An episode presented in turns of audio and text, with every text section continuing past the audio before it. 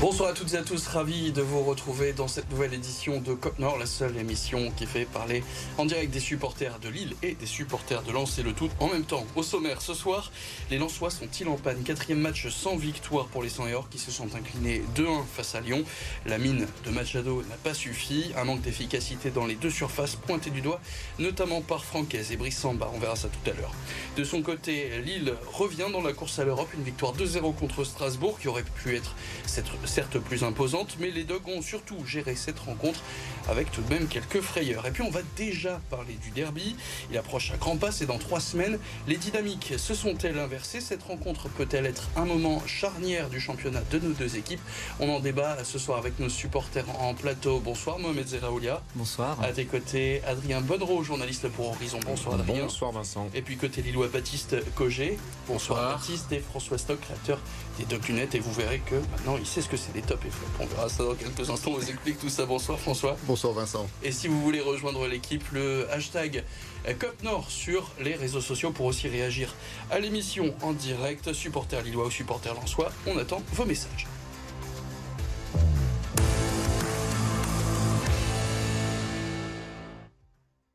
Et on commence donc cette émission en parlant de Lens, la défaite face à Lyon, résumée par Nicolas, Nicolas Flo. Rien ne va plus au RC Lens. Les 100 et Or se sont inclinés 2 buts 1 sur la pelouse de Lyon hier soir. Alexandre Lacazette ouvrait le score, lancé dans la surface par Ryan Cherki. La réaction lançoise est intervenue juste avant la mi-temps, avec cette frappe en pleine lucarne signée Daver Machado. Mais c'est Ryan Cherki qui clora la marque à l'heure de jeu. Quatrième match consécutif sans victoire pour les Lensois, qui descendent à la quatrième place. Et juste avant d'analyser cette rencontre, juste un coup d'œil sur les statistiques du match. Des Lensois qui ont eu plus le ballon que leurs adversaires du soir, près de 60% de possession. Ils sont plus tirés, 14 frappes contre 11, mais moins cadrés.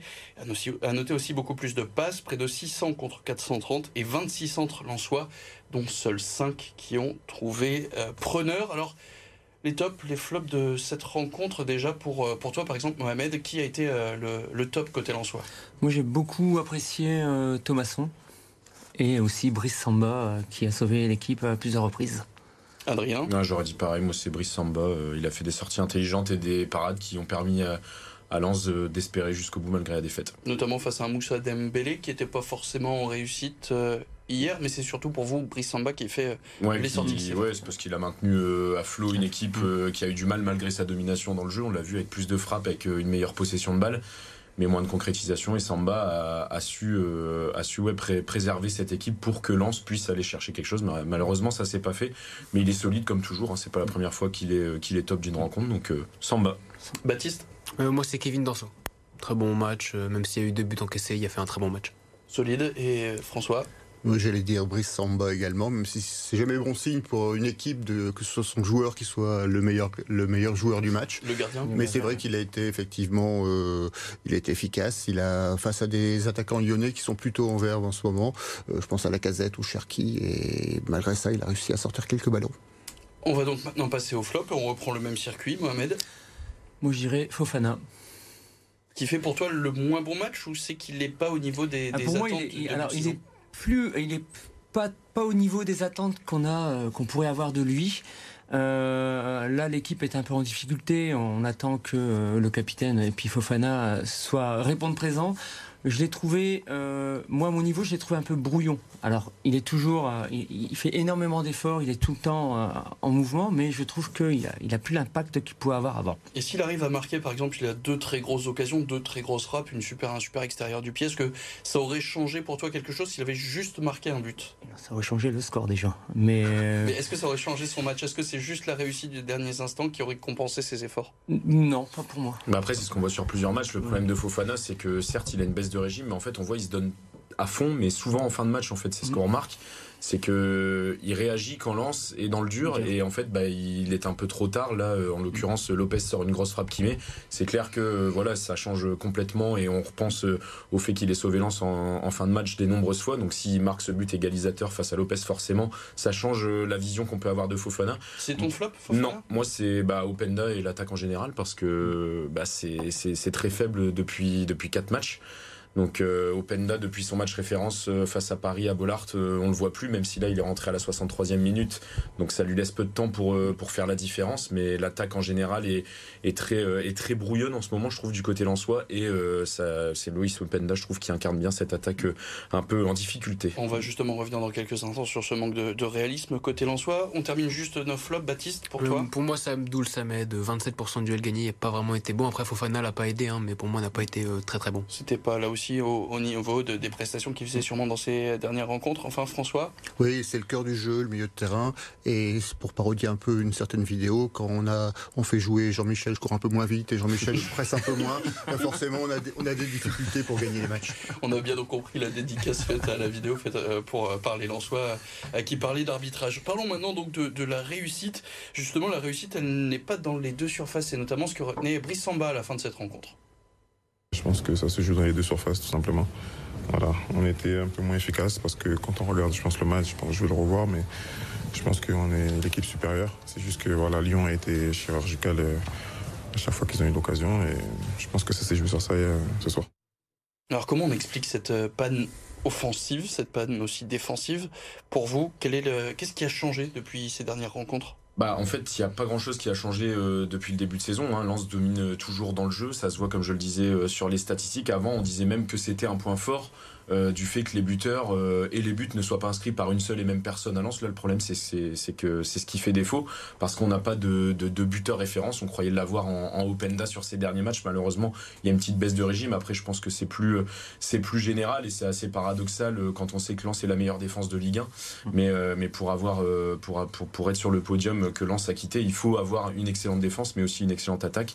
Et en étant septième attaque de Ligue 1 ex aequo, septième d'ailleurs, c'est assez paradoxal aussi, puisque c'est le classement que Lens enchaîne depuis deux saisons. Euh, faut, faut que l'attaque se réveille. Après, comment changer? Euh, Souvent, il y avait les entrées en jeu qui faisaient du bien. Là, le problème, c'est que Lens commence à perdre son banc parce que Wesley Saïd est blessé, parce qu'il y a énormément de blessés sur le banc. Donc, euh, donc c'est difficile. Après, faut faire avec. Hein. La, la, saison est encore longue. La saison est longue et c'est pour ça aussi, je pense, qu'il y a des blessés et de la fatigue. Donc maintenant, faut faire avec. Et à Francaise de trouver une solution pour pour pallier cette inefficacité offensive. si je te suis, c'est pas une bonne nouvelle pour vous que vous soyez encore qualifié pour euh, la Coupe de France avec euh, bah, ça fait un enchaînement de matchs et si on a l'Europe euh, l'année prochaine et qu'on n'a pas d'attaquant ce sera encore pire je veux dire en termes de calendrier parce qu'il y aura deux fois plus quasiment deux fois plus de matchs. Après c'est c'est peut-être pas aussi une question de rythme. On disait ouais la Coupe du Monde va faire du bien. C'est souvent là où lance à sa période creuse. Au final elle l'a maintenant parce qu'une saison ça reste 38 matchs Coupe du Monde ou non. Donc la fatigue est présente. Moi ça me, ça me rassure un peu quand même, parce que je me dis, là, là, c'est dans, le creux de la vague, mais euh, comme tu expliquais tout à l'heure avec les chiffres, les statistiques, euh, on tient le ballon, on, joue. Bon, c'est stérile, certes, mais euh, on a, le, jeu est toujours présent. On n'est pas, on n'est pas dominé, on n'est on pas acculé sur nos buts. Il y a cette question de, de réalisme, de, il faut, il faut mettre les, les buts, quoi. Et c'est vrai que il nous manque actuellement un attaquant qui pourrait. Euh, Alors juste, on va revenir sur ce qui se disait sur euh, Loïs Openda. C'était euh, Francaise mm. qui confiait en, conférence de presse d'après-match, qui voulait donc faire rentrer Loïs Openda une trentaine de minutes. Malheureusement, quand il est rentré, il a fait partie de ceux qui ont été fautifs sur le deuxième but mm. C'est lui qui perd le ballon mm. sur un pressing de Cacré. Et donc, ce que dit Francaise, c'est que c'était pas le bon timing pour le faire rentrer. Le coach, il s'est planté, comme a, dit hier Francaise. Là, le... effectivement, c'est quoi? C'est qu'il manque de solutions maintenant sur le banc? Comme tu dis, plusieurs blessés. Il manque. Euh, Après, Openda, c'est un changement logique aussi. Hein. Euh, on est en peine, euh, on perd 2-1. Forcément, il faut faire rentrer des attaquants. C'est juste pas de bol qu'Openda perde un tel ballon. Après, c'est des choses qui arrivent, mais, mais c'est vrai que les solutions commencent à se faire minces vu le nombre de blessés qu'il y a à l'infirmerie en ce moment. Quoi. En tout cas, il y a une très bonne rentrée. Côté Lensois, c'est Pereira d'Acosta qui, lui, pour le coup, a été assez bah, performant. c'est le seul qui a remporté ses duels pendant ce match, pendant, sur l'intégralité du match. C'est lui qui est le, seul Lensois qui a remporté ses duels. Donc, c'est mieux parce qu'il fait un peu des performances en dents et avoir un match euh, comme ça pour lui, peut-être que c'est lui qui sera la potentielle solution euh, à l'inefficacité offensive de Lens. Et juste un mot sur euh, quelques statistiques. On a parlé donc beaucoup euh, des, côtés offensifs hein, pour les Lensois. Lens qui n'a toujours pas mené au score depuis le début de la phase retour. Donc il y a l'égalisation contre 3 et contre Brest. Et donc les défaites contre, contre Nice et, contre Lyon. Et si on regarde maintenant de l'autre côté du terrain, eh ben les Lensois ont encaissé 9 buts en 10 matchs depuis le 1er janvier, le fameux match contre Paris. il y a eu 10 buts encaissés entre août et décembre. Là aussi, on a l'impression, pour toi Baptiste, pour toi François, que les Lensois sont moins à l'aise défensivement? On n'est jamais à 120% de sa forme sur toute une saison. Il y a des moments où il y a un coup de moins bien. Le, la trêve du monde a peut-être cassé un peu le rythme. Là, ils ont effectivement quelques soucis pour, euh, pour tout redémarrer. On a, ils ont des statistiques un peu à la Fonseca, hein, du, du, beau jeu, de la possession des passes, mais pas d'efficacité tant devant que derrière. Euh, c'est un problème qu'on connaît bien à Lille. Euh, pour l'instant, bah, il faut qu'ils euh, qu'ils arrivent à le résoudre, si possible, euh, pas avant le derby. Mais il, il faut qu'ils trouvent des solutions. Et sur le fond, faut pas non plus euh, euh, tout, tout, tout, lâcher. Je crois qu'ils font une bonne saison. Ils sont pour l'instant quatrième, assez, assez proches finalement du podium. Donc il faut, il faut pour eux qui, qui, trois points qui avec Marseille. Il faut, il faut relativiser aussi. Il faut, courber, crise, il faut courber le dos et attendre que ça se passe en essayant finalement de motiver euh, encore plus les joueurs pour reprendre ce qui manque. C'est-à-dire que ce qu'on ce qu'on voit moins un peu de l'extérieur, c'est ce, ce, groupe compact. Là, on voit qu'il y a des il y a des failles un peu partout. Est-ce que c'est physique? Est-ce que c'est des blessures? Est-ce que c'est la gestion des remplaçants J'en sais rien. En tout mais... cas, c'est pas de la fatigue. Hein. C'est ce que euh, disait Francaise à la fin de, de, de, cette rencontre. Il, il, était tôt quand vous nous annonciez jouer la première place avec Paris. Là, il s'adresse aux, aux, journalistes en disant ça. Je reste fier de mon équipe. Il nous manque certaines choses pour être très très haut. Ça s'était pas beaucoup vu. Ça tient à pas grand chose. On est rentré dans le rang pour les premières places. On va traverser ça ensemble et on verra donc dans quelques journées message. Donc oui, il ne faut pas jeter le bébé avec l'eau du bain. C'est un peu ce que disait euh, François et ce que disait Francaise manifestement. Là, pour le coup, Mohamed, tu es complètement d'accord avec ce que dit euh, le coach? Ouais, tout à fait. Et, et, ouais, Lens traverse une mauvaise période, mais euh, des clubs qui traversent des mauvaises périodes et qui sont quatrième au classement, avec un, un, un, excellent début de saison, moi je suis pas inquiet.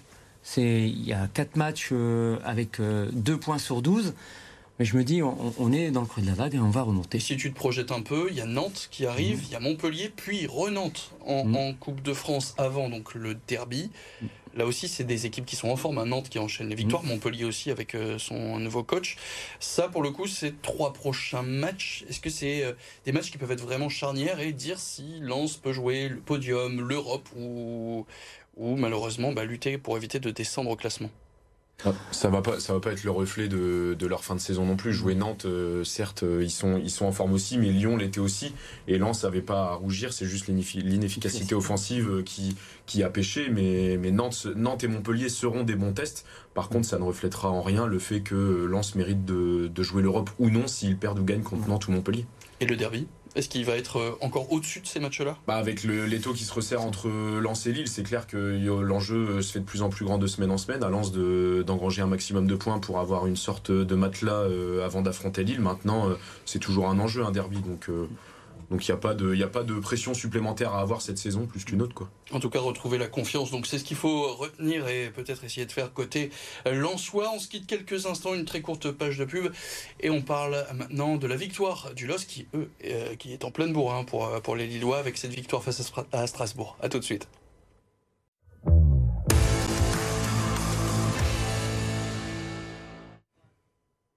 Vous êtes bien sur COP Nord, sur BFM Grand Lille et BFM Grand Littoral.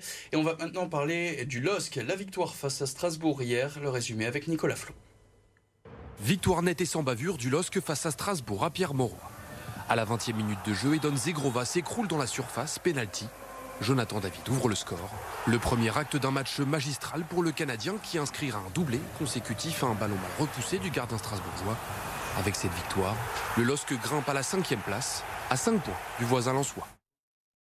Ce qu'on peut retenir de cette rencontre, c'est que les Lillois ont eu vraiment la mainmise hein, sur le match et sur les statistiques. 67% de possession, 732 passes contre 347, 14 tirs à 5, dont 10 tirs cadrés et aucun côté strasbourgeois. Donc on voit vraiment que, les Lillois euh, ont dominé à la maison hier après-midi, après-midi plutôt tranquille. François, on commence par toi pour les tops et flops. Ton top côté Lillois alors le top, je crois qu'il n'a pas hésité, hein, c'est Jonathan David. Il, a, il fait un match exceptionnel, il marque deux buts. Euh, il a aussi plusieurs occasions. Euh, le score est pas plus sévère parce qu'il y a en face, il y a Matsels qui, qui fait un gros match, qui sort plusieurs ballons. Et pourtant, Dieu que cette équipe de Strasbourg était faible. Euh, pas de pressing, très peu de pressing. Il y avait juste un ou deux joueurs le milieu de terrain, comment il s'appelle Le son nom m'échappe. Il y avait un ou deux joueurs dans, le jeu qui, qui avaient le niveau. Et sinon, le l'équipe était complètement laissée à l'abandon le gardien de but. Sur le, deuxième but, d'ailleurs, il, s'en prend à ces trois défenseurs qui sont complètement spectateurs dans la surface de réparation. Donc c'est vrai que c'est un match facile qui a été rendu facile par l'efficacité pour une fois du LOSC et par la passivité des joueurs de Strasbourg. Donc Jonathan David, est-ce qu'il y en a d'autres qui l'avaient mis en, top sur cette rencontre, Mohamed David, bah Moi j'ai bien aimé Zegrova, il obtient le penalty, euh, il fait toujours la même chose quand il dribble, mais face à une équipe comme celle de Strasbourg, comme le disait François, qui a été très faible. Euh, ça paye. Donc euh, à chaque fois que Zegrova fait son dribble face à une équipe pareille, ça passe et, et ça fait mouche. Penalty obtenu, euh, bien dans le cœur du jeu. Donc ouais, Zegrova pour ma part. Zegrova, forcément, je me tourne vers toi, Baptiste. Est-ce que tu vas pouvoir nous mettre Zegrova en top? Je pensais jamais le dire, mais ouais, je vais le mettre en top. Il a été exceptionnel et on voit que Fonseca l'a vraiment fait mûrir dans son jeu. On voit qu'il commence déjà à jouer du droit, donc ça c'est quand même impressionnant. Et ouais, il continue du gauche, même s'il frappe pas. C'est toujours voilà son crochet, son crochet, son crochet. Je crois qu'il a touché 11 ballons dans la surface sans même tirer une seule fois. C'est un record. C'est dommage parce que je pense qu'il peut vraiment allumer le gardien. Maintenant, voilà, on va pas lui demander trop. Pour l'instant, il joue avec son pied droit, il joue bien du gauche. Attendons encore un peu. Je reste avec toi et on va parler maintenant de ton flop sur cette rencontre. Mon flop du côté lillois, je dirais euh, bah déjà toute l'équipe en deuxième période, pas été euh, flamboyante. Alors, nous fait pas une François, reste concentré. mais euh, pour moi, le flop vraiment en deuxième mi-temps, c'était Jonathan Bamba. Alors pas vraiment un, gros flop, mais plus un manque voilà d'assurance, de mauvais choix lors des contre-attaques, alors qu'il aurait pu voilà être donné plus sur le côté, etc. Les, des mauvais choix, mais rien d'alarmant. Jonathan Bamba, là aussi partagé sur. moi, je suis d'accord. Bamba, Bamba. Moi, je trouve que c'est difficile de, de désigner un flop dans l'équipe de de ce week-end, parce que finalement, il n'y a pas beaucoup de joueurs qui étaient en, dessous du niveau des autres. Je vais quand même donner un nom parce que je me suis engagé à le faire. Moi, je voudrais mettre en, flop la direction sportive euh, du club, donc Olivier Létang, pour, euh, pour un mercato à tonnes euh, où l'équipe s'est affaiblie euh, parce que arithmétiquement on a perdu un arrière droit qu'on n'a pas remplacé et, les arrières latéraux c'est quelque chose qui va nous manquer. On a une blessure d'Ismaili qui est assez longue. on a à droite on a un joueur qui est pas arrière latéral de métier et c'est vrai que ça aurait fait du bien. Ça nous oblige à nous priver d'un atout offensif qui est Timothée Weah pour le faire jouer en piston finalement et, et, ça on risque de le payer à un moment où on aura peut-être un peu moins de réussite. Alors il y en a qui ont bien mieux géré ces, dernières semaines et même ces dernières heures, c'était donc les joueurs du LOSC qui ont donc eu la main mise sur le match, qui ont passé leur temps à faire de, la gestion offensive. C'est ce qu'a retenu euh, Jonathan David hier. Écoutez. On a eu des occasions pour mettre le troisième, même le quatrième but. Et ouais, on continue à travailler sur, sur ça pour être plus efficace, mais je pense que le troisième match dans la semaine, je pense qu'à un moment, on s'est un peu fatigué et, c'est ça, c'est ça qui nous a manqué un peu de fraîcheur dans cette situation-là. Mais je pense que maintenant qu'on va avoir une semaine pour bien se préparer, je crois que ça va aller. Alors on a un petit souci technique qui fait que ce n'était pas Jonathan David mais bien François Stock que vous avez eu à l'image, rassurez-vous. C'est bien donc Jonathan David qui... Je ne suis pas ventriloque.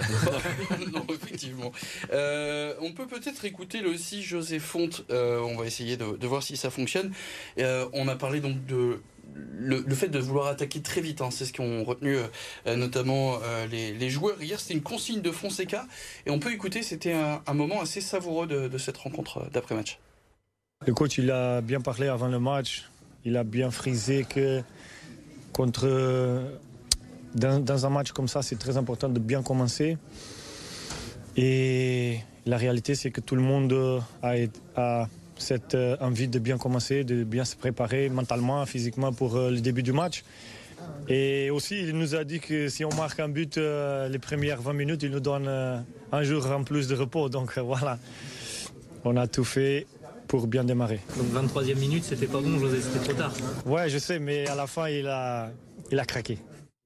Voilà, donc un jour de repos en plus pour euh, les Lillois, ça c'est plutôt la bonne nouvelle. Et on a bien compris que François Stock était encore à l'antenne. Je crois que la caméra est tombée donc amoureuse, à moins que ce soit Emmanuel Calafior qui réalise cette émission qu'on salue évidemment. Euh, juste un petit mot, donc cette gestion en deuxième partie de, de rencontre, là, qu'est-ce qui s'est euh, passé? Pourquoi cette deuxième mi-temps tu l'as dit, donc Matsels qui a fait une bonne, bonne partie, pour le coup, côté strasbourgeois, mais qu'est-ce qui explique que les Lillois ont eu du mal à mettre ce dernier but? Ils ont eu du mal parce qu'il y avait finalement pas beaucoup de pression strasbourgeoise, malgré le score de 2-0 en leur défaveur, ce qui fait que les opportunités en contre étaient assez peu présentes, et finalement, ils ont choisi de gérer. J'entendais José Fonté qui disait qu'il fallait aussi euh, gérer la succession des matchs en trois jours, et, donc euh, ça a été fait intelligemment. C'était un match sans pression, et ça s'est terminé sans pression. Et là, il reste donc Paris et Brest avant, donc là aussi le derby, un point vite fait sur le calendrier. Là, est-ce que pour toi aussi, Baptiste, par exemple, ces matchs, ils vont être importants, primordiaux Comment tu les qualifies dit, hein, Lens est à 5 points actuellement, donc il va falloir vraiment euh, les stresser un petit peu. Hein. Euh, L'objectif de Fonseca, je pense que c'est le top 5. Il l'a déclaré, donc en cas voilà de, de, défaite face à Paris ou face à Montpellier, on perdrait des points face à Lens. Et le match face à, voilà au derby, c'est complètement match à 6 points. Donc ça va vraiment être important de gagner ces deux matchs pour leur mettre à pression.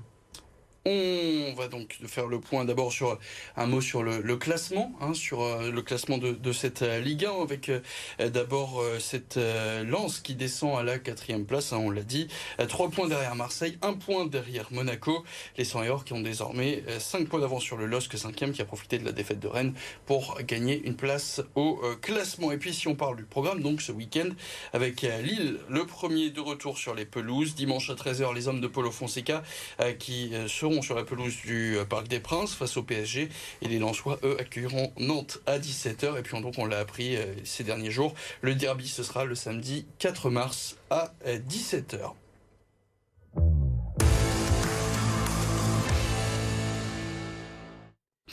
Le prend vraiment pas mal François, mais c'est très drôle de te voir comme ça. J'essaie, tu sais, j'essaie de regarder en face. Non, non, mais reste concentré, reste concentré, parce qu'il nous reste encore quelques secondes d'émission. J'essaie de Euh, regarder. Du moins, juste le tour de lancer le résumé sportif du week-end préparé par Nicolas Flon. Valenciennes retombe dans ses travers à Guingamp. Une semaine après son succès prometteur sur Laval, le club du Nord a logiquement chuté en Bretagne. Mené de 0, VAI a pourtant cru après la réduction du score de Mathieu Debuchy, mais l'équipe de Nicolas Rabuel a craqué une troisième fois à la 90e minute. Avec cette défaite 3 buts à 1, Valenciennes est désormais 12e de Ligue 2, à 6 points seulement de Nîmes, premier relégable. Mathilde Gros manque le coche au championnat d'Europe de cyclisme sur piste. En Suisse, la nordiste ne décroche aucune médaille en vitesse individuelle. La faute d'abord à une demi-finale perdue face à l'allemande Pauline Grabosch. La championne du monde 2022 a ensuite été battue lors de la course pour la médaille de bronze. Mathilde Gros manque donc l'occasion de monter sur un cinquième podium européen, elle qui n'a toujours pas remporté l'or dans cette compétition. En Betclic Elite, fortune diverse pour les équipes nordistes. Gravelines Dunkerque s'est d'abord offert un premier succès à l'extérieur sur le parquet de Blois. Dans le sillage de Kenny Boynton, 25 points, le BCM a mené toute la rencontre mais s'est fait peur dans le dernier quart-temps. Gravelines Dunkerque l'emporte 92-89 et se rapproche du top 8. Pour le Portel, en revanche, c'est la fin d'une série de trois victoires consécutives. Le SSM a été battu sur le parquet de Nancy, impuissant face au collectif lorrain et ses quatre joueurs à plus de 10 points. Défaite 79-73, le Portel est 14e du championnat. C'est déjà la fin de ce euh, COP Nord. On va donc se retrouver la semaine prochaine. On remercie Emmanuel Calafiore à la réalisation. On remercie François Manu. Stock, merci Baptiste Cogé, merci Mohamed Zeraoulia et merci, Adrien euh, Bonnereau. Merci à la rédaction de RMC Sport. On retrouve l'émission évidemment sur les sites internet BFM Grand Lille et BFM Grand Littoral. Et puis on n'oublie pas donc en podcast sur Spotify. Très bonne semaine à tous. On se retrouve lundi prochain. Non, lundi prochain ce sera Marie Dufour. Rendez-vous donc pour nous dans deux semaines. À bientôt. Salut.